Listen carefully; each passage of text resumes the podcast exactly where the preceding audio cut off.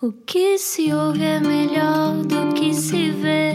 Desliga a TV, era o que faltava. A vida acontece quando anoitecer, era o que faltava. Juntos eu e você. Boa viagem com a Rádio Comercial. Segunda-feira, começa a estar mais calor, o desconfinamento total cada vez mais próximo. Bem-vindo ao Era o que Faltava. Eu sou o Rui Maria Pedro. Parece o nome de um filme, Desconfinamento Total. Total Desconfinamento Recall. total. Veja o trailer. Olha, eu estou muito feliz porque tanto a minha avó, que de resto é natural da mesma terra que a nossa convidada de hoje, tanto a minha avó como a minha mãe já foram vacinadas e isso dá muita Uhum. Ah, esperança que e muita alegria. Olha, os meus pais ainda não foram, mas as minhas avós já, sendo que a minha avó mais velha, mãe do meu pai, não queria ser vacinada, por dizia que já não precisava. tem 91 anos. Bom, bem-vindo à Rádio Comercial. Se perdeu a conversa ou se tem agora que sair do carro, primeiro eu acho isso um erro, mas se tem que abandonar o carro ou se está em casa e agora vai ter que fazer outra coisa, radiocomercial.ol.pt para ouvir a conversa de hoje. Com quem? Explica-nos como se eu tivesse acordado de um coma. Nasceu no Bié, em Angola, terra também da minha avó. É uma das atrizes fundadoras do Teatro Praga e é também diretora artística e atriz do Teatro Griot, uma companhia de atores negros que se dedica à exploração da identidade entre o africano e o europeu e o território de interseção entre ambos. A memória e o esquecimento, a transgressão, a língua, os espaços intersticiais e outros são conceitos estruturantes da companhia que estreia dia 20, ou seja, amanhã, terça-feira. Portanto, hoje deve haver nervos. Na Culturgest, um espetáculo com um título ótimo para se dizer em rádio: O Riso dos Necrófagos. Hoje recebemos Zia Soares. Olá! Olá, Zia! Olá! Bem-vinda! Muito obrigada.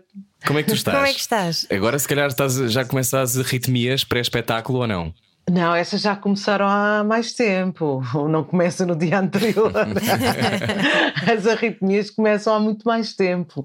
Só que a intensidade dessa arritmia vai, vai se alterando consoante o processo e consoante o andamento do próprio processo.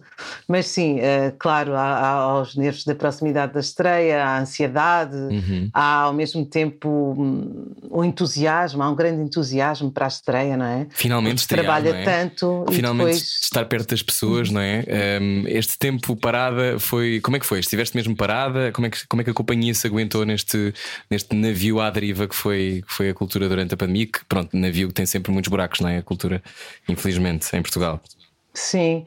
No nosso caso, estivemos sempre a trabalhar, eh, Ah, sempre a trabalhar no boa. espetáculo. Nós estamos a trabalhá-lo desde julho. Ok. Portanto, o primeiro confinamento foi em eh, março, talvez. Uhum. Nós estávamos, março, sim. eh, tínhamos acabado de sair de cena com o Luminoso Afogado no Espaço Alcântara. Depois eu estava a fazer outro espetáculo nacional, mas não, era, não, não com a companhia, que foi interrompido a meio. Ahm, e entretanto, em julho, começamos a ensaiar com toda a equipa ah, este espetáculo que estreia amanhã.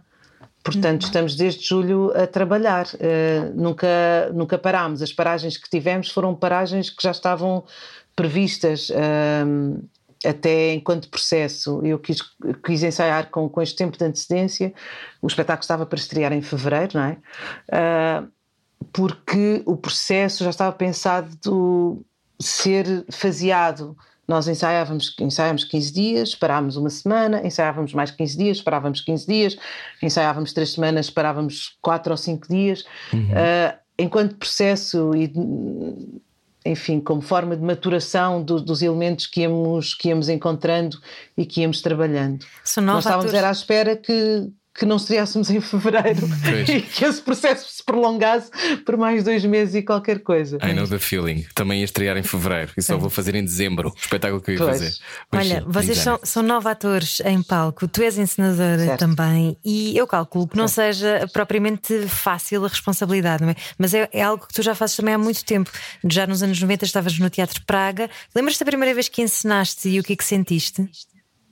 Ah, eu era muito nova, portanto, tudo o que eu terei sentido deve ter sido completamente ao lado. Portanto, eh, era muito nova. Nesta, eh, se tivesse a idade que tenho hoje, a experiência que tenho hoje, e decidisse fazer o texto que fiz quando ensinei no Spraga, acho que, não sei, não teria feito. eh, Era não o quê? teria.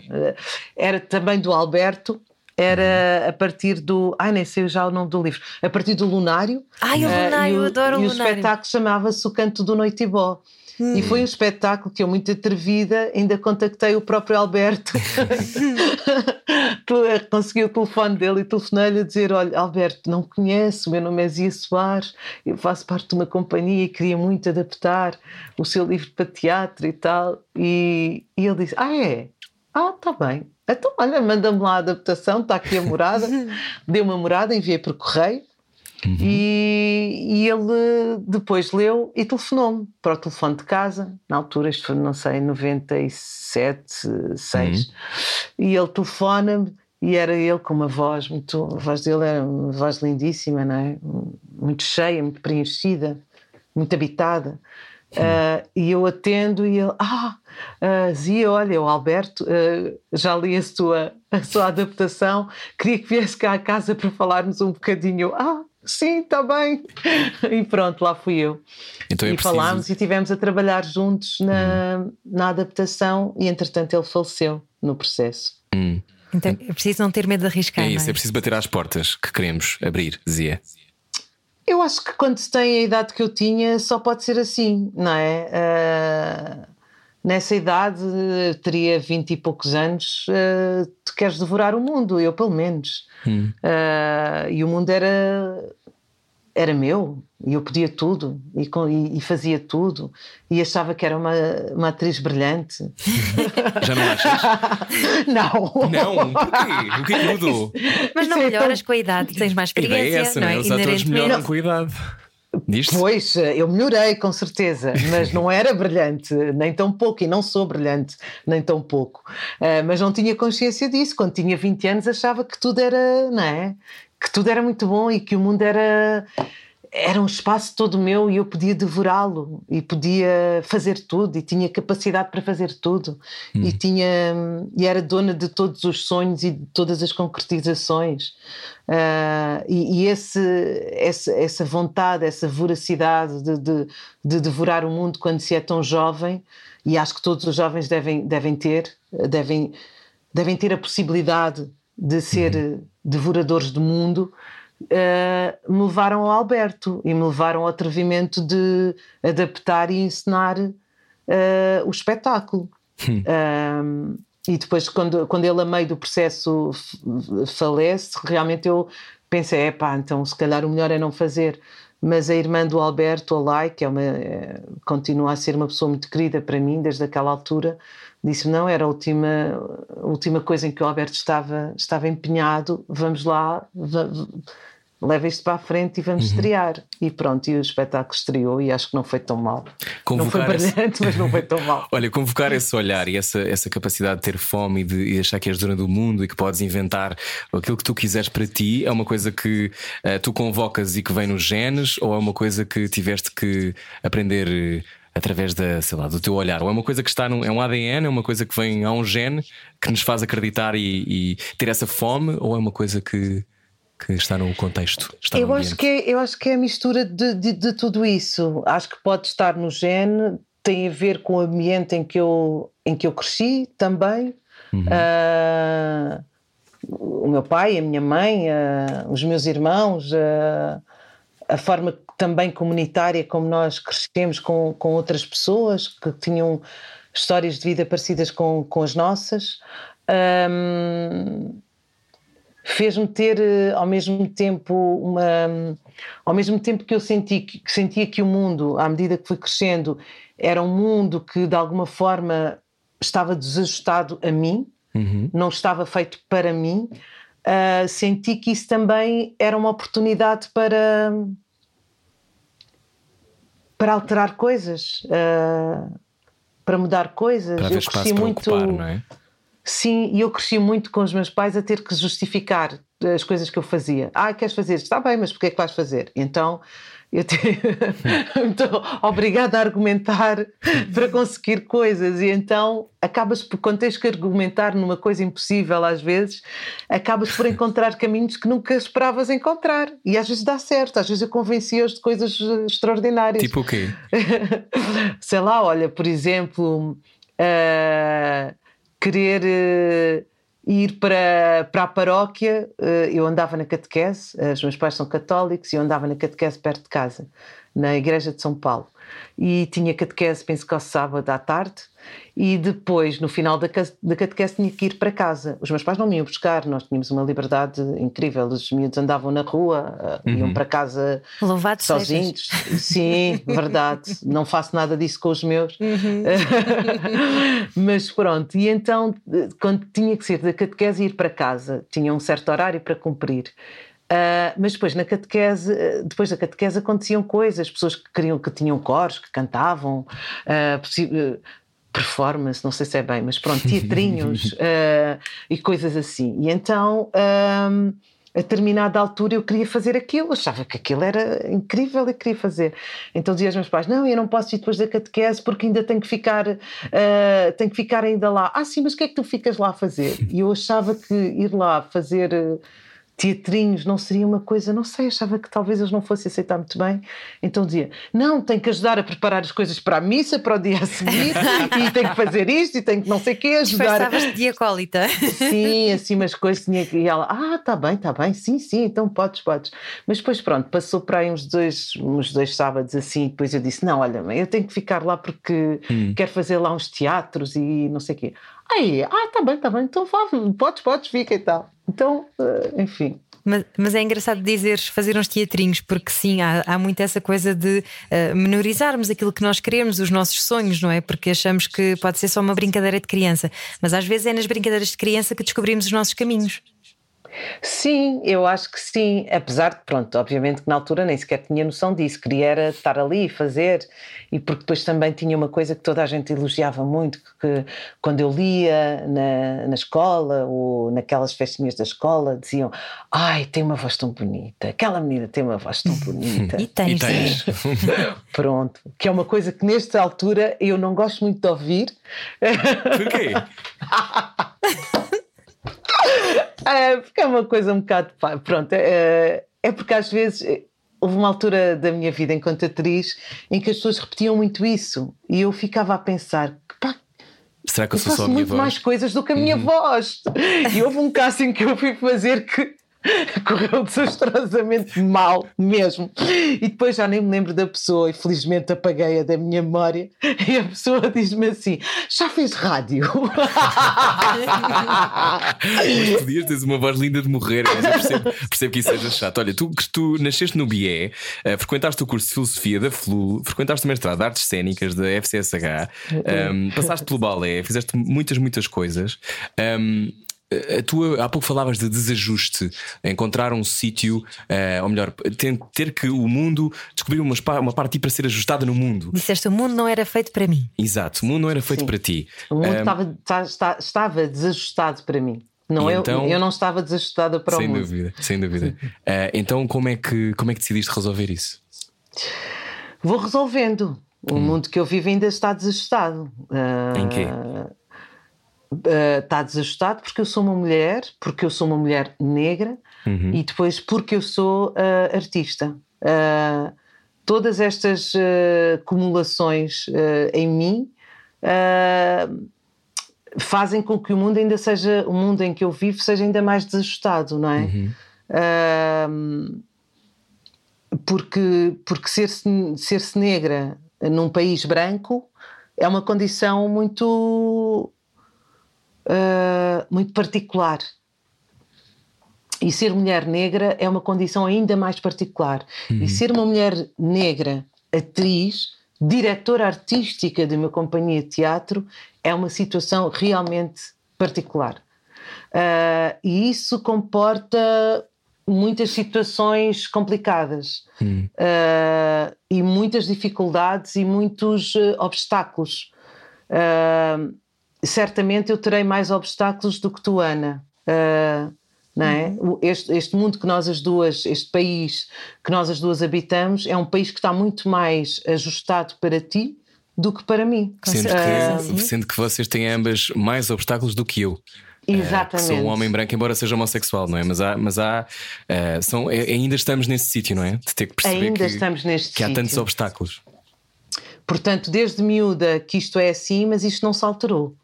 Uh, o, que, o que alterou foi a minha consciência e a minha lucidez desse desajuste, uhum. não é? Uh, e se eu tive que aprender ao longo, ao longo destes anos, eu tenho 48 anos, uh, aprendi. muitas vezes da pior forma, mas, mas, mas venho aprendendo. Ainda não sei tudo, ainda não sei lidar bem com tudo, hum. mas venho aprendendo a lidar e venho aprendendo, sobretudo, que às vezes lidar significa só uh, dizer vão para o raio que o parta. Uh, e às vezes lidar significa dizer: olha, pode chegar aqui cinco minutos, eu quero explicar-te que quando isto acontece, acontece isto comigo. E uhum. quando isto, não é? Uh, portanto, o, o lidar é, é, é, situação a situação, é passo a passo. Um, é uma aprendizagem e é uma, e é uma dor também constante e às vezes é. E às vezes vais descobrindo uh, fendas de. Quartos que não abriste, não é? Quartos que ainda não descobriste também, que, que também têm problemas.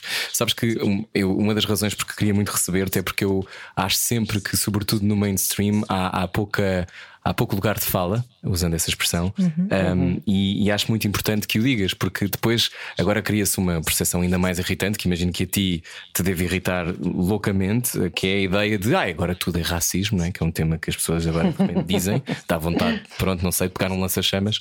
Um, uhum. A mim, portanto, eu pergunto onde é que se arruma essa raiva e, esse, e essa desconexão, não é? Porque quase às vezes parece que há uma vontade de manter uma desconexão, dizia.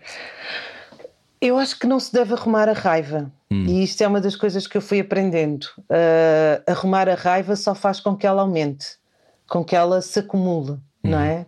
Uh, a raiva tem que, tem que se lidar com a raiva.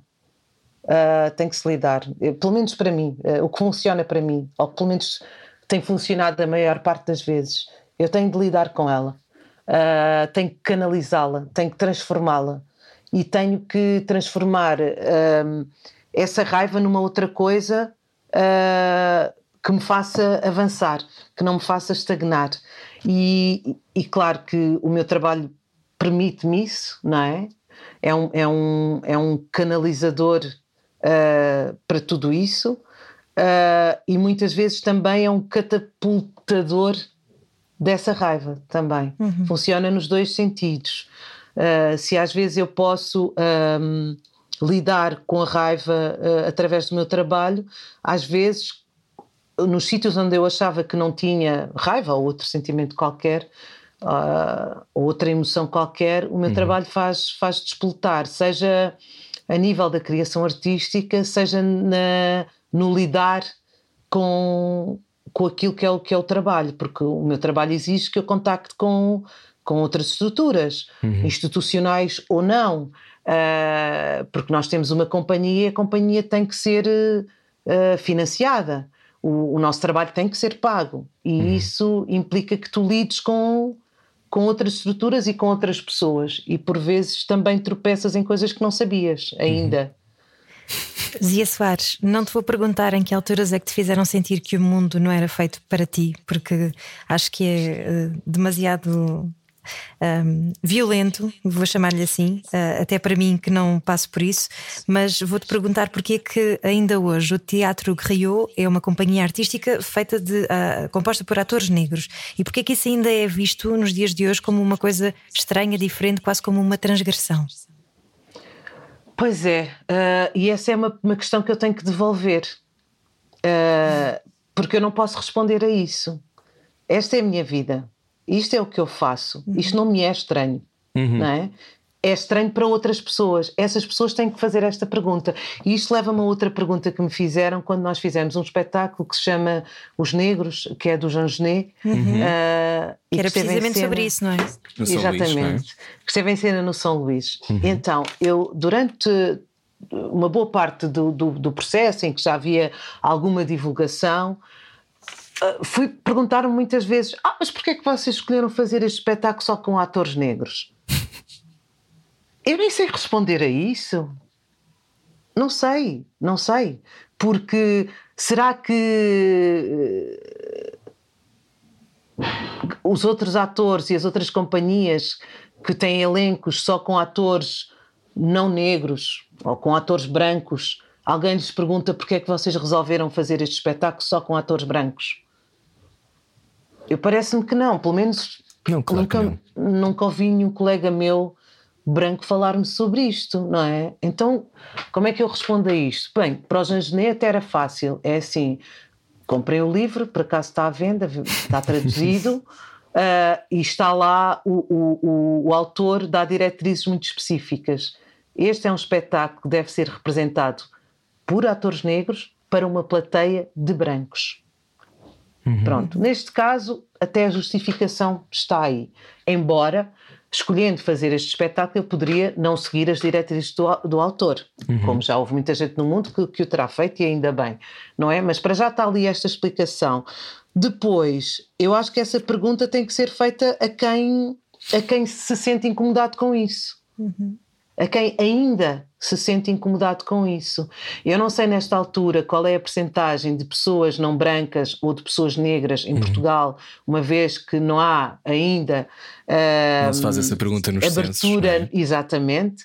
Portanto, a essa questão nenhum de nós pode, pode responder, mas assim de repente, andando em Lisboa, parece-me que a presença de pessoas negras não é propriamente hum, Pontual. insignificante ou tão pontual. Uh, porque é que ir para o Teatro Municipal da cidade só com corpos negros no palco ainda é tão estranho? Em 2000 e- Isto foi quando? O- os negros? 2017. 2017. 17. Sim, mas não, mas não foi há muito tempo. Em 2021, essa pergunta provavelmente surgirá ainda, não é? nas bocas de algumas certeza. pessoas. Com certeza. Uhum. Ainda agora há muito pouco tempo há um, há um microsite uh, que a Culturgest muito bem fez aqui para o, para o nosso espetáculo Uhum. uh, e que colocam vários textos. Um dos textos é, é da fotógrafa Sofia Berberan, que é também a fotógrafa da companhia Uhum. um, e, e que é uma mulher branca. Um, e ela escreveu um texto. E nesse texto ela diz, eh, enfim, entre várias outras coisas muito interessantes que ela coloca aqui, eh, ela coloca que eh, ela nomeia o elenco e escreve sob a direção artística de Zia Soares, a primeira mulher negra diretora artística de uma companhia de teatro em Portugal. Ah, e ah, pronto, e nós sabemos que neste meio as coisas falam-se e as pessoas falam umas com as outras e depois acabas por saber porque alguém disse isto e aquilo e pronto, e parece que isto está a causar uma grande celeuma ah, e está muito, houve algumas pessoas que se deram ao enorme título? trabalho, não, de ir pesquisar se a Zia Soares era a primeira diretora artística, ah, a primeira mulher negra diretora Portugal. artística de uma companhia Sim. em Portugal. E então começaram a surgir outros nomes de pessoas que, por sinal, são afrodescendentes e são brancas. Ou pelo menos são socialmente ou, eh, percepcionadas enquanto brancas, que também é uma diferença. Uma coisa é uma pessoa ser afrodescendente. Tu podes ser afrodescendente, não é? Eh, porque podes ter raízes em África, mas ninguém vai dizer que tu és um homem negro Claro. não é? Ah, ser afrodescendente e ser uma pessoa negra são coisas completamente diferentes. Uma pessoa afrodescendente que tenha a vossa cor não, vai, não vai passar pelas mesmas coisas que uma pessoa que é, obviamente, afrodescendente para Claro. ser negra, não é? que seja afrodescendente e negra passa. Ser negra é uma condição, é uma condição social, é uma condição económica, é uma condição política. Ah, e, e isso tem uma diferença. E, e- e já não sei a propósito de que, é que, que isto me levou para aí, mas, Mas, a justamente procura, o a procura questionamento de sermos- descobrir isso é também uma microagressão, não é? Ou uma agressão, dizia. Não é? Descobrir, ter que descobrir o que é que é exatamente, se a informação é exatamente essa. Parece Sim, que temos sim, medo sim, das palavras, não é? Temos medo de. eh, ou existe uma coisa, eh, uma espécie de. Bem, mas temos que ter a certeza, há uma espécie de narrativa subterrânea, não é? Sempre. Exatamente, exatamente. Ah, e isso ainda é estranho, não é? Porque é que há esta, Resistência. esta resistência e, e esta. Porque é que faz tanta confusão? Porque é que é tão. ah, faz tanta moça? Achas que tem a ver com as relações de poder que estão demasiado estruturadas, demasiado. É o racismo estrutural, claro, não é? Mas, mas é depois tudo o resto, não é? Eu acho que, eu não sei, posso estar enganada aqui, porque eu acho que ainda não consegui fazer uma reflexão tão profunda sobre estas questões que nós estamos aqui a, a abordar. Uh, mas eu penso que também tem a ver com a possibilidade de, de se retirar lugares de conforto Uhum, a algumas claro. pessoas. De se retirar lugares de privilégio, de se retirar lugares de uh, importância histórica. Uh, de se, uh, percebem isto? Sim, que é... Seja, mas não será isso o terreno, o terreno sempre fértil para, para esse ódio? Tem a ver com a retirada ou com a reorganização de uma sociedade que é historicamente de uma maneira, que não lidou com a sua culpa colonial, que não faz esse debate e que uh, a tua companhia, por exemplo, levanta uh, sempre que pode, não é? Um, Sim. Mas, mas eu dou-te um exemplo. Sempre que nós trazemos convidados que, que falam sobre racismo estrutural ou se falam, se falam sobre as suas uh, outras visões da realidade, que não aquela que é mais normativa ou normatizada, temos sempre reações. Um, e isso é sempre, a mim surpreende, mas no final do dia não- já não me surpreende também, não é? Porque acho que é horrível, não é? arrancar de uma ideia de um lugar de poder que é só para alguns. Exatamente. E era bom, pelo menos, a- poder haver diálogo, não é? Conseguimos falar todos à mesa uns com os outros. Sim, acho que esse é o, pa- é o primeiro passo. Ah, é, é- é- bom, o primeiro, antes de conseguir haver diálogo é preciso perceber que eu ocupo este lugar, não é? E a partir do momento em que eu percebo eu ocupo este lugar e aquela pessoa ocupa aquele lugar ah, e que este meu lugar permite-me aceder a um mundo que aquela pessoa não tem possibilidade de aceder, vamos lá perceber porquê não é? E então aí abre-se o diálogo. Mas é preciso primeiro perceber que o meu lugar é este.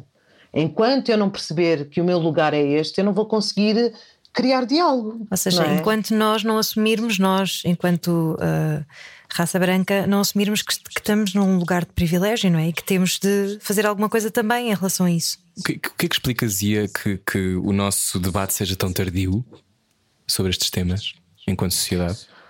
A guerra Também colonial não ainda sei. não, não, Também não, não sei. falada? É isso? Também não sei. Acho que hum, é muito recente, se pensarmos também. As independências dos países colonizados é, é recente. Tem 40 e pouco, de 40 e. vá, 45, 46 anos. Pronto, por aí. Hum, isto em contraponto com não sei quantos séculos não é? de opressão, de, de violência, de colonização, eh, de invasão. Hum, há, há- há processos que se estabeleceram ao longo de séculos, não é? Ah, que, que se foram desenvolvendo, que se foram ah, tornando ah, altamente eficazes ah, ao longo de séculos e depois há algumas, algumas dezenas de anos, não é? Ah, de, de- de- de tentativa de destruição desses séculos de, de, de- de- desses processos que têm séculos. Portanto, há aqui é muito difícil, mas ao mesmo tempo a urgência disso acontecer, essa, essa urgência desses processos serem destruídos e de começarmos a dialogar e de começarmos a pensar, tem que nos obrigar a estar à altura do momento. Nós temos que conseguir dar o salto. Nós como temos de conseguir correr em vez de andar. Uh, porque a necessidade é, é, é realmente urgente. É muito E é urgente. grande. Sim, Sim. e é, é urgente falar sobre isto. E a seguir continuamos a conversar com Zia Soares, venha daí, diretora artística do Teatro Guerriot. É a seguir. Saia da sua cabeça. A vida é agora. Era o que faltava. Na Rádio Comercial. Hoje a nossa convidada é a Zia Soares, atriz e também encenadora. O Riso dos Necrófagos é o próximo espetáculo do Teatro Guerriot, estreia amanhã. Um, antes de, de irmos ao espetáculo, uh, mas isto tudo está ligado, nós temos medo da memória, Zia. Ah, pois, o tópico da memória também é complexo, não é? Porque falamos de memórias muito diferentes, há muitas memórias, não é? Ahm, se quisermos falar enquanto, enquanto grupos, não é? Ah, eu pertenço a um grupo em que a minha memória é muito ah, curta. Porque não houve representação da tua história, não é? Sim, e porque a, a- tua história, a vossa história, não é? Ah, vocês têm uma memória muito longa. Uhum. A vossa memória está escrita, está sedimentada. É a memória dos uh, vitoriosos, não é? Tem tudo, tem, tem, tem séculos de memória uh, arquivada, não é? O, para o consulta. Uhum. O Dino Santiago falou-nos sobre isso há tempos também, quando foi entrevistado por nós, e falou-nos até de um museu que ele descobriu em Washington, salvo erro, nos Estados Unidos, e, e que o fez perceber, uh, na altura, a importância, uh, pelo, pelo, lado negativo, obviamente, uh, de Portugal no caso da escravatura, por exemplo, e, e na forma como a história em Portugal não é contada. Não, é o mito do bom colonizador, não é? Ainda, ainda, ainda é contado nas escolas assim. E eu falo de uma memória mais longínqua ainda. Uh, uh, uh, há, há, uma narrativa do, do, dos povos africanos que foram colonizados que foi interrompida pela colonização. Uhum. Há uma história que, que é interrompida. E, e, e depois há, há, há, uma, há uma história que é imposta, não é? Pelo colonizador. O que, o que ficou atrás uh, uh, da chegada dos colonizadores é um enigma. Uhum. Está interrompido. É, uhum. Está interrompido. E de repente é como se eu agora uh, tivesse que. Tivesse, não, vivo. Uh, sou obrigada, porque todos somos obrigados a viver com, com memória e com o passado. É isso que nós temos de garantido, não é? e depois vamos garantindo o presente e eventualmente podemos garantir o futuro. Uh, mas há uma memória que eu não tenho, que vocês têm. Uhum. Uh, e o que, eu, o que eu faço no meu dia a dia é produzir memória. E o que o Teatro Griot, enquanto companhia, faz é produzir memória. É ficcionar memória. Fill in the e, blanks, não é? É, mas ao mesmo tempo não é só filling the blanks, é produzir memória para o futuro. Uhum é, produzir, é, é, trabalhar com o passado para produzir para o futuro. É uma memória do futuro. É, é, é, ah, isso é, tão bonito. É este cruzamento de. Sentes meu peito. Acho isso tão bonito e tão necessário. É um cruzamento de tempos. Sim. Sim. É, tu, no, no, palco e no, no palco depois enquanto resultado, não é? Na cena há efetivamente a concretização do cruzamento dos tempos e há enquanto depois, enquanto resultado disso, a produção de memória. E isso é um ato muito concreto. Apesar do processo ser abstrato, apesar das linhas de, com que se cose este, este, este pano que vamos pisando da produção da memória, isto é um ato muito concreto na minha vida.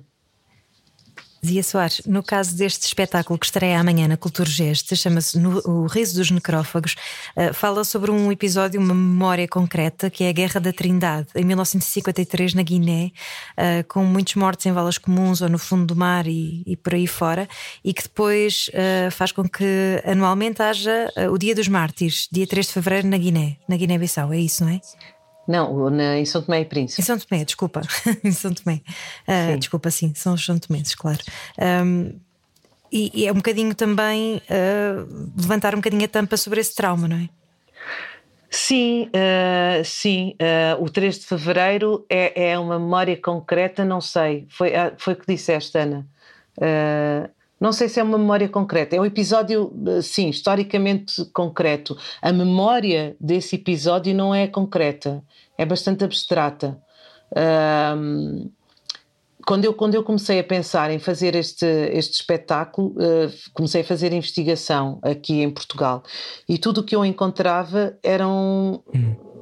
era a história, a história desse, desse acontecimento escrita por pessoas brancas. Uh, era um, um, um lado do, do, acontecimento, era a visão de um, de um, dos lados, não é? Com os seus interesses, com o seu ponto de vista, enfim. Uhum. E é quando de facto se dá a, a, a, vontade, a enorme vontade de ir para o território e entender o que é que era isto no território e com, e com os próprios santomenses. E aí é quando eu vou fazer a residência artística uh, a São Tomé e começo a entender um pouquinho melhor uh, uhum. Que, que, época foi esta, que acontecimentos foram, foram estes. Um, e fala-se muito tam... pouco de São Tomé, não é, Zia? Desculpa interromper. De São Tomé é sempre, é sempre eh, quando eu estudei História, eu tirei um curso de História, e, e ou melhor, a história que se conta cá. E Sim. a dada altura eh, sempre me percebi como São Tomé era sempre uma espécie de zona onde se falava de café e pouco mais. E, e isso sempre me surpreendeu muito, eh, não é? Tendo em conta que era um, um, uma vastidão de território à época controlado pelos portugueses, eu achava esquisito. Uhum. Um, mas, mas como é que isto se explica? Explica-se também porque um, a opressão é, era, era rápida lá, não é? Foi muito rápida em São Tomé. Foi muito rápida e mais. A condição geográfica do território também explica isso. Uhum. Aquilo é efetivamente a ilha. Uhum. Uh, o, a condição de estar ilhado, tu uhum. compreendes estando em São Tomé. Sim. Uh, é, em Cabo Verde também compreendes isso. Pronto, isto é bastante subjetivo que eu estou, que eu, o, que eu estou a dizer, não é? Também sentes a ilha, é impossível não sentir, mas é, é uma sensação muito diferente. Sim. Em São Tomé, a sensação de ilha é bastante pesada. O mar como prisão uh, e oportunidade, não é? Sim, sim. Uhum. Uh, e eu acho que poderá também poderá haver ali uma parte de, de, de pode explicar um pouquinho por isso também. É como se aquilo estivesse lá num outro sítio, num outro tempo, eles uhum. sozinhos, não é? Sendo que são pessoas uh... levadas, não é? Para São Tomé e para Cabo Verde. No, Exatamente. Sei, não havia pessoas que, que haviam lá nascido, não é? São, são pessoas levadas pelo, pelos portugueses. Um, isso explica... Sim, eventualmente seriam territórios de passagem, Sim, mesmo territórios de passagem, colonização. Havia, acho autóctonos, mas, mas esta ideia de que o outro, um, é outro dos temas que, que abordas tanto e que vocês abordam tanto e ainda bem. Um, eu acho que hoje falámos muitas vezes aqui no programa como pela primeira vez havia pessoas a sentir que eram o outro através da pandemia, não é? Uhum. A partir do momento em que temos medo de um vírus invisível mortal, de repente uh, percebemos que, que podemos ser diferentes ou olhados com, com medo e com desprezo, não é? Um, esta ideia de ser o outro uh, nunca deixa de ser o casaco, não é? É um casaco que se leva para a vida. Sim, uh, e, é, e, e, é interessante estares a colocar isto agora, na, e tem-se falado muito, obviamente, sobre isso, de, das pessoas sentirem-se o outro agora com a pandemia, não é? De sentirem. Uhum. Uh... É o primeiro aperitivo, de serem o outro. Sim, mas ao mesmo tempo somos todos o outro. Claro. Portanto, não há aqui grande. Como é que eu ia dizer? Uh, não há aqui realmente uma oportunidade de te sentires menos ou uhum. no, diferenciado para menos, não é? Em relação aos outros, porque todos somos os outros aqui em termos da pandemia não é? Uhum. E quando muitas vezes se, se, comparou e se disse, ah, agora finalmente as pessoas conseguem perceber o que é que as pessoas discriminadas uh, sentem. Não, estamos todos no mesmo barco, estamos todos na pandemia, somos todos o outro em relação à pandemia, portanto. Não, não posso aceitar ajudar? isso. Achas, achas que isso pode ajudar okay. de alguma maneira a trabalhar a empatia? Zia Soares. Opa, não sei. Eu acho que pode ajudar e pode ao mesmo tempo também desajudar, como também temos vindo a ver, não é? Que hum, agora, em tempos de pandemia, o que a pandemia também veio fazer foi revelar uh, muitas das, das, das diferenças uhum. em que as pessoas vivem, não é? Uh, temos que estar confinados, certo? Uma coisa é estar confinado numa casa em que vivem, sei lá, que tem três quartos e vivem duas pessoas, ou, ou vivem um três pessoas. Pronto, já nem vou por aí pois, dos jardins está. e das piscinas e do, dos quintais e etc, não é? Outra coisa é tu viveres uma pandemia e teres que estar confinado numa casa que tem dois quartos e que habitam dez pessoas. Claro. Uma coisa é tu estares confinado e ficares em casa e teres o teu ordenado assegurado e teres as condições para continuar a viver, a comer, uh, com essa, dessa maneira. Outra coisa és tu seres obrigado a ficar numa casa com dois quartos em que vivem 10 pessoas e que a única forma de sustentares essa família são trabalhos precários em que vais, eh, em que, por exemplo, as mulheres negras se levantam e que vivem na periferia de Lisboa às 5 e às 6 da manhã, uhum. apanham transportes quando uh, só elas estão lá, estão, se calhar são as únicas passageiras, na uhum. ou na paragem, e que muitas delas, às vezes, e por vezes, vezes sofrem abusos uh, a nível sexual porque são as únicas pessoas na rua e não está ninguém e são vítimas ou são alvos muito fáceis para, para que isso aconteça. Uhum.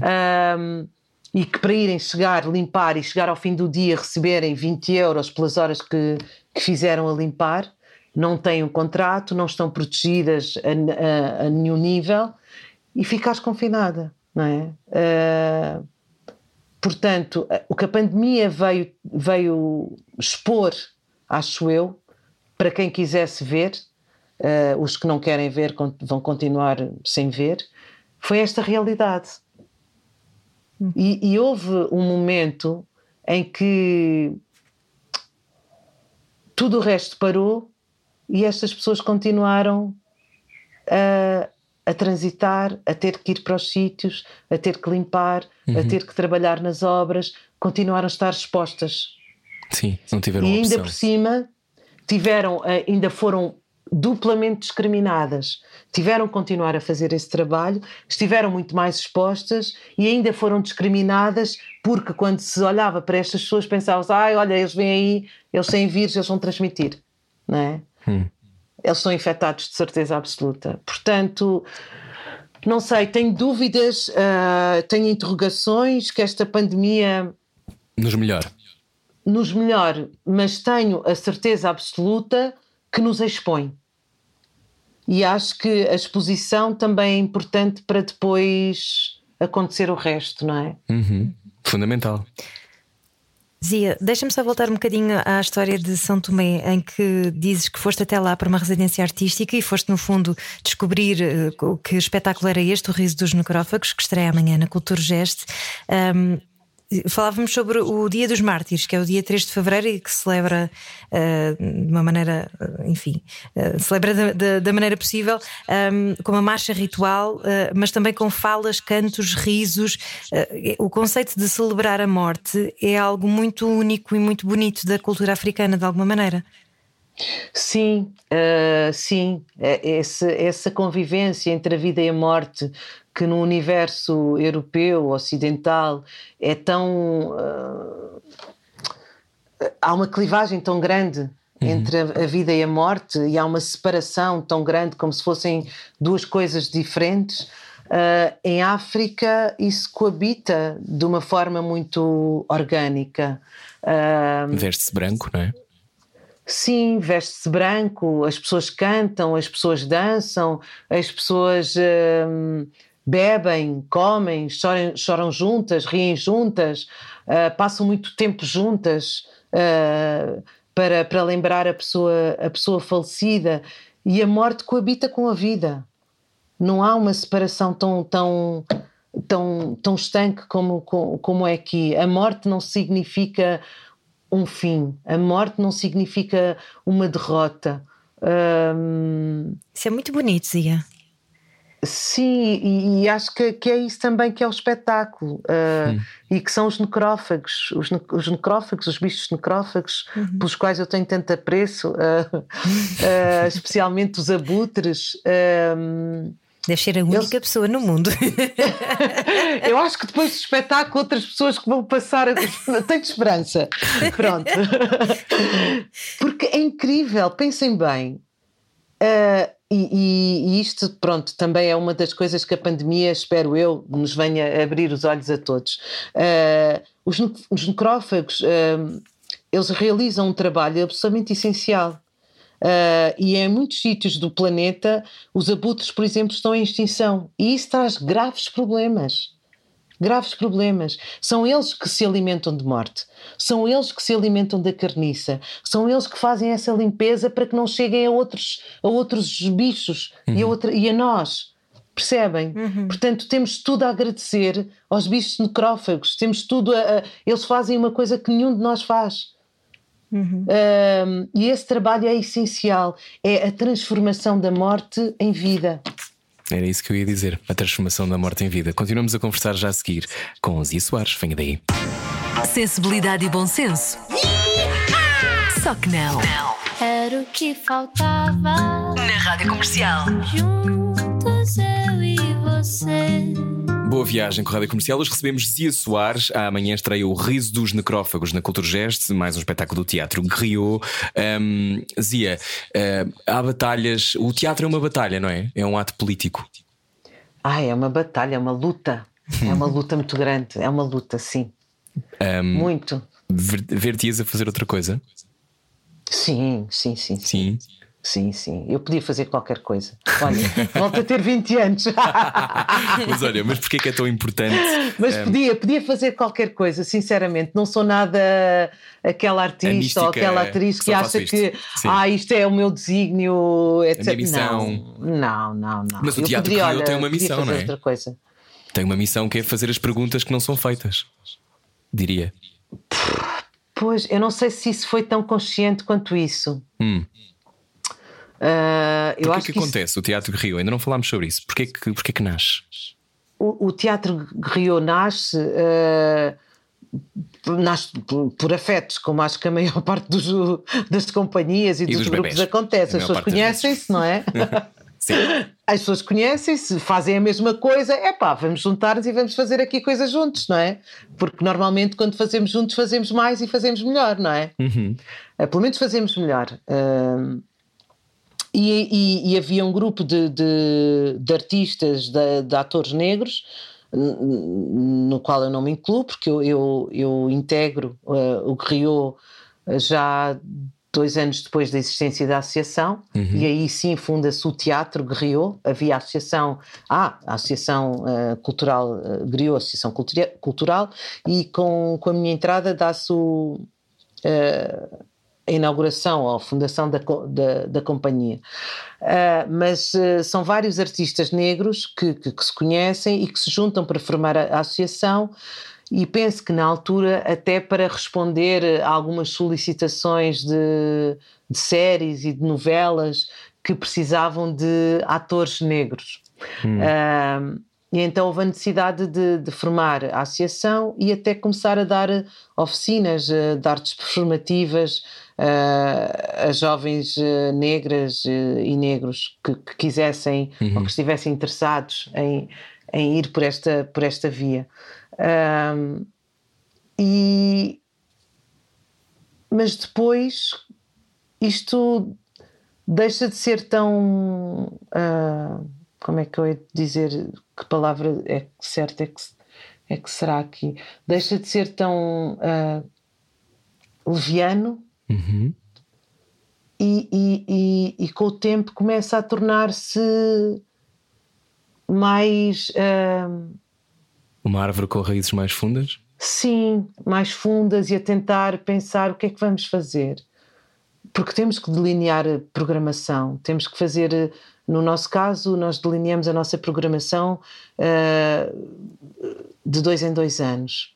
Uh, e tens que parar para pensar o que é que vais fazer na tua linha programática, uhum. sobre o que é que nós vamos falar, que temáticas é que nós queremos e a partir daí começa a tornar-se evidente que nós somos todos negros, porque de repente, há um momento, quando tu estás só com pessoas negras, tu não te apercebes que és negro. Uau, que revolucionário isso, não é? Não é? não tens de estar a pensar sobre a cor da tua pele o tempo todo. É, é. Que estranho isso. Não, não tens que estar sempre a justificar-te. Lá está. E quando tu sais depois para o mundo, uh, fora das pessoas negras, uh, isso começa. Isso é, é, é, é, é demasiado consciente. Ozia, é quem te está a ouvir agora na comercial nunca fez esta associação. Muitas pessoas nunca fizeram essa associação de que tu sabes sempre que és negra. Eu sei sempre que sou negra quando estou no mundo, quando estou fora, no mundo fora de, de, do meu do teu mundo, mundo, claro. das minhas pessoas. Uhum. Eu sei sempre que sou negra, sempre, sempre, sempre, sempre, sempre, sempre. Claro que com o tempo tu uh... relativizas ou não é possível? Atenuas hum, a, a, violência a que isso Sim, é. Claro vais atenuando hum. uh, o impacto da violência em ti, até para te defenderes, não é? Claro. Uh, mas não deves adormecer essa violência, não deves deixar adormecer. Ela deve estar lá, porque ela existe e tu tens que lidar com ela. Uh, porque senão, nos momentos em que tu és efetivamente ou estereonicamente obrigado a lidar, vai ser mais complicado. Uh, uhum. Mas sim, então quando, quando nós percebemos que, ok, ah, somos todos negros, e, e, lá está, a memória. Todos os artistas trabalham com a memória, não é? Uhum. E inevitavelmente nós trabalhamos com a nossa, e a nossa tem que ver com a condição de sermos negros, uh, sermos africanos na diáspora. E a partir daí as temáticas começam, começam a surgir. E, e torna-se e é difícil depois uh, escolher textos, por exemplo. É, é, é muito difícil. Explica porquê, Zia porque tens uma, toda uma, uma biblioteca uh, que não te serve. Hum. A Biblioteca Ocidental um gap, não, não, é? É, não, te serve, foi escrita uh, para pessoas que não são como tu. Uh, e, e, depois, por outro lado, ah, ok, vamos buscar os autores africanos. Uhum. E lá vamos nós tentar aceder a autores africanos de, de, de vários países, que também é muito difícil, não é? E então traduzidos muito menos, uhum. uh, embora, pronto, uh, agora com tudo, Amazonas e etc. Pronto. Até porque as experiências depois culturais são muito diferentes, não é? Não será Exatamente. igual a Nigéria e a Angola, não é? Uhum. Exatamente. E depois há isso, que de repente também agarramos nos textos dos autores africanos e pensamos: epá, isto também não serve. este então, também não me serve. Também não me serve. Então ficamos ali, epá, o que é que vamos fazer? E acontece uma coisa muito interessante que, que a companhia tem vindo a desenvolver que é começar a fazer dramaturgia. Boa! Uh, pronto. Uh, e que é um espaço de liberdade incrível. Incrível. Uhum. Uh, e isso tem sido também um, um, um percurso uhum. muito, muito interessante. Como fazer nascer textos, como fazer nascer palavras, que palavras, em que línguas. é muito interessante. Isso comove muito, sabes? Porque, porque acho que é não se não encontrar os casacos que sirvam é algo que muitas pessoas já podem ter sentido, mas todos os dias olhar para o armário e não encontrar nenhum não é muito fácil, não é? Até porque Sim. faz frio em muitas zonas do país. Mas Sim. há esta coisa de. Isso é muito bonito, isso de serem. Depois vocês inventarem as vossas próprias histórias, no fundo, não é? E arranjarem a dramaturgia. Um, Perguntava-te quando é que tu te sentes mais livre. Produzir memória, mais Produzir memória, exato. quando é que tu te sentes mais livre, Zia?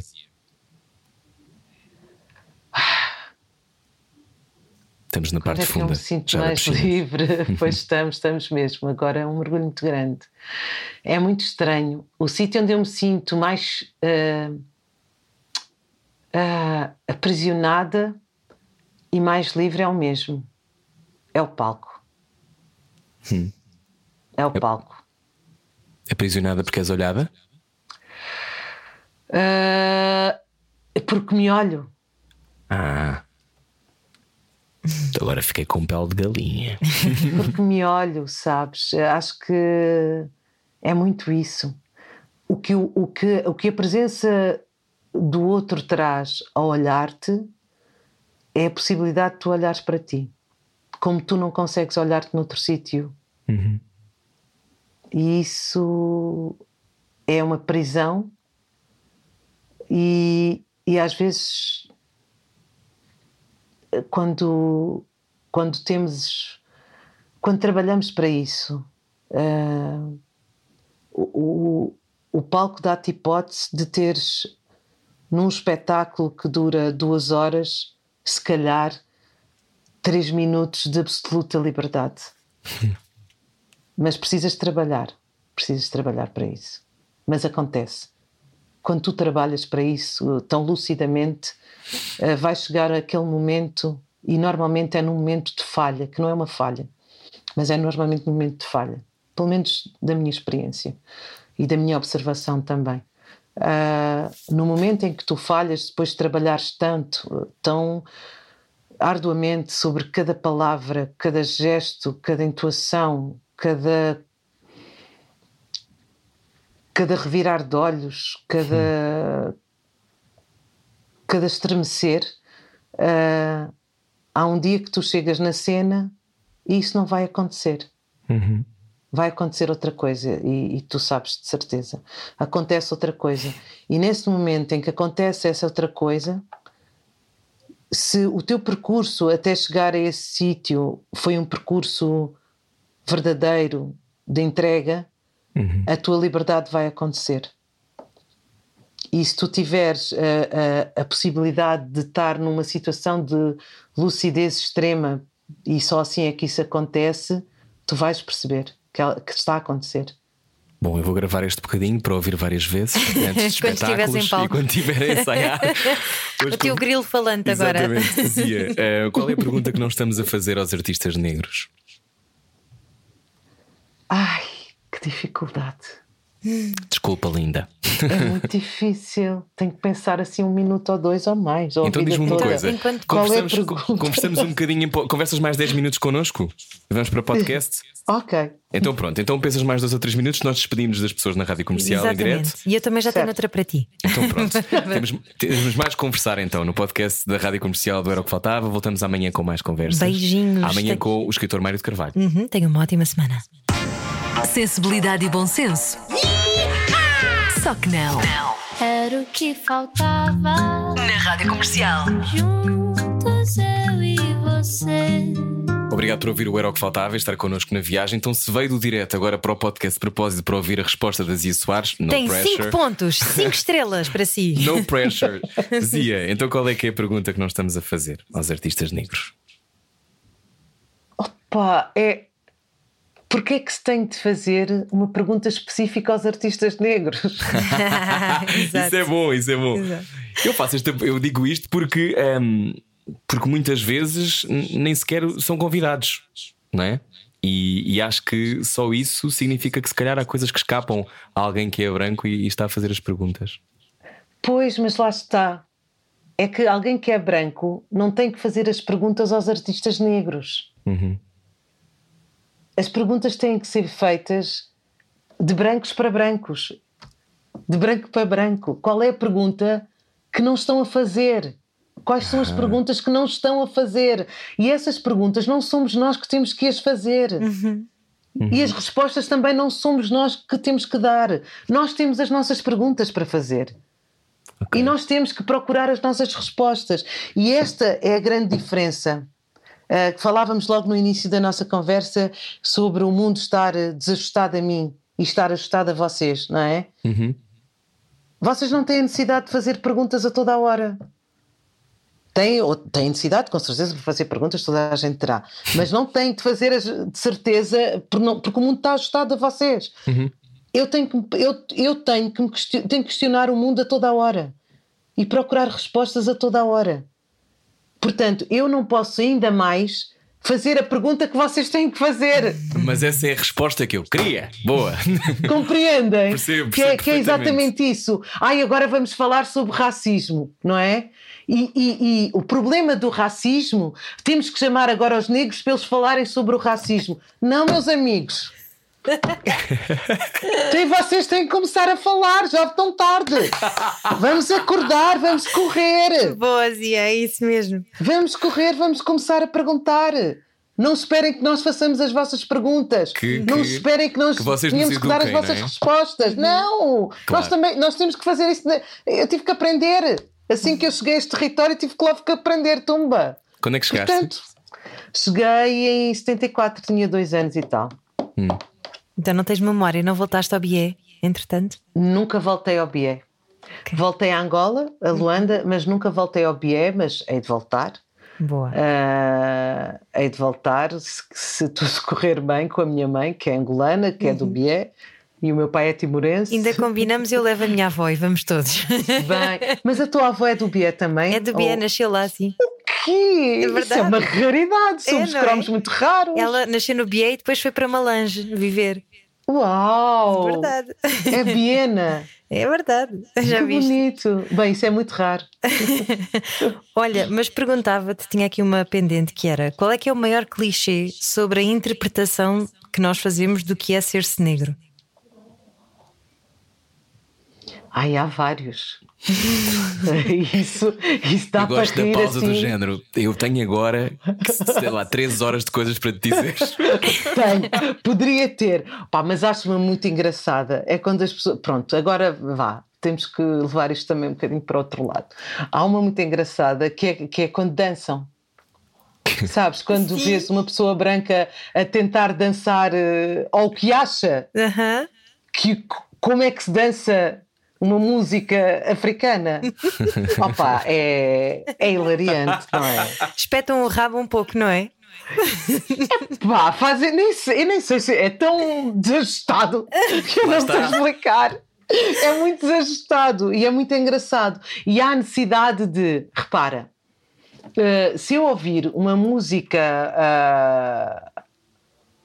uh, sei lá, de uma cantora portuguesa, vá lá, alguma coisa assim. Fado. Fado. Eu não vou uh, fingir um gestuário ou imitar um gestuário do fado. Sim. Tu só ouves não é? Ou só que se quiseres dançar, tu só danças, não há propriamente uma forma, agora vou imitar a Amália a dançar, ou quando quisermos, quando, quando queremos fazer isso, é porque queremos criar ali o, um boneco, ou não sei, não é? Mas não há isso. Pronto, uma pessoa branca, por norma, ouve uma música africana, imediatamente quer fazer passos de dança que ela acha que são passos de dança africana. Porquê? tu podes dançar isto como quiseres, não tens que fingir imitar uma coisa não tens vai que ser muito mal. Uma coisa qualquer que não é tua, não é? Mas isso também é muito indica é indicativo. Uh, do estereótipo, compreendem? Do desconhecimento também, não é? Uhum. E, não, e, e, perante o desconhecimento, tu quando vais para um sítio que não conheces, ah, colocas-te na situação, vais percebendo, vais estando, uhum. não é? Não partes do princípio que aquilo é assim, tem que ser, não é? Há um assumir de que a dança africana é, olha, espetar o rabo, esticar muito não sei o quê, não é? Aquela uhum. coisa. Isso também é um estereótipo. Uhum essa assunção de que o ser africano é, é abanar o corpo desta maneira. O ser negro é abanar o corpo desta maneira. Olha, vão ver o riso dos necrófagos uhum. e vão ver outras formas dos corpos negros abanarem. Uhum. Quero muito ver, aliás. E a seguir eu vou comer uma moamba. O Teatro Rio Olha, isso é que era. é uma companhia de atores cujo trabalho se desenvolve a partir da tensão entre o corpo e o território, imaginários coletivos e individuais, operando num espaço de interseção de territórios geográficos e simbólicos como ponto nevrálgico de um movimento artístico de contramemória. Muito bonito, Ui. longo, bonito. Um, esta tensão entre o corpo, o corpo depois também é, é, é outro tema, não é? Constante, que é a agressão do corpo, a hipersexualização do corpo um, uhum. o corpo como objeto. Um, este, este universo. Eh, eu, eu, eu, tenho outra pergunta que é: se isto não cansa, cansa para sempre, não é? Cansa muito, cansa muito. Este olhar e depois também esta, esta, hum, esta recorrência de há uns anos para cá de se falar uh, em corpos negros, uhum. que eu acho que é muito importante. Mas por vezes sinto que é, é, é estarmos no mesmo sítio. Uhum. Uh, porque se fala do corpo, sim, mas é preciso falar de outra coisa, porque ao longo de séculos o que aconteceu com as pessoas negras é que elas foram coisificadas. Exato. Elas só tinham a forma, elas não tinham alma, elas não tinham espírito, elas não tinham interior, elas eram coisas. E, e quando se coloca a tónica na forma, e quando não se aprofunda o que se quer dizer com o corpo, por vezes estamos a cair na mesma coisa.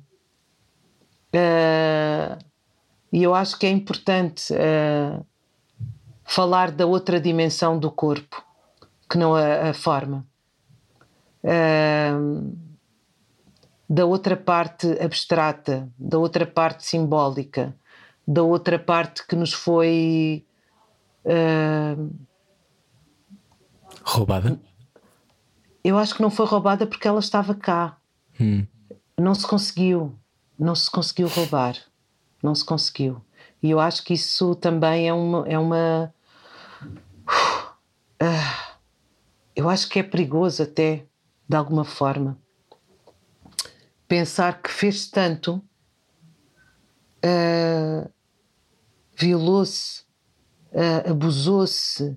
Vendeu-se vendeu-se, retirou-se a possibilidade de amar. Os negros não se podiam amar. O amor não, não, não era, foi uma coisa que nos foi vedada, que era proibida. Nós não podíamos amar.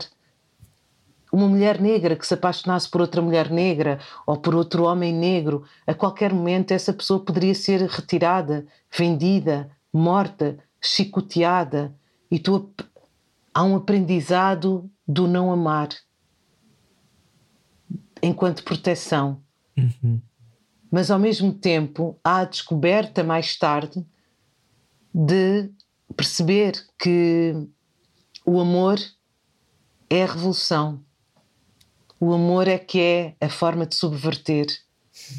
Hum, eu não sei a propósito do que é que estávamos a falar, mas pronto. Mas, pronto, mas, isso, é, mas isso é, tão bonito que podes dizer outra vez, Zia Soares: o amor é a revolução.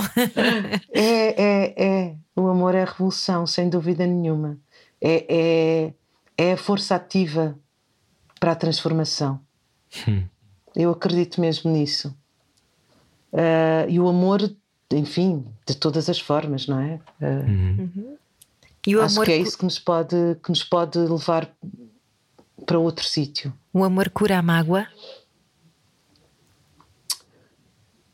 Se o amor cura a mágoa, eu acho que ele não cura. Eu acho que ele cicatriza. Uhum. Não é? é? É diferente. Uhum.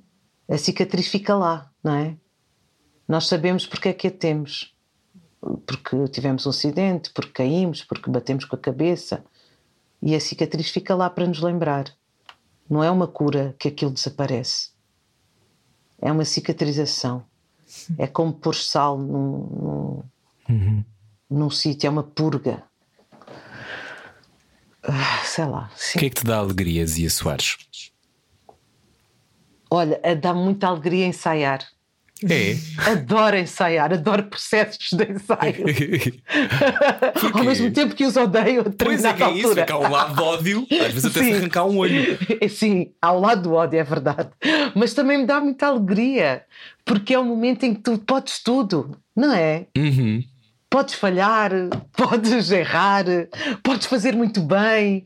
Uh, podes fazer eh, a mesma coisa de milhares de formas diferentes, não é? Uh, há uma liberdade muito grande nos ensaios e isso dá-me alegria.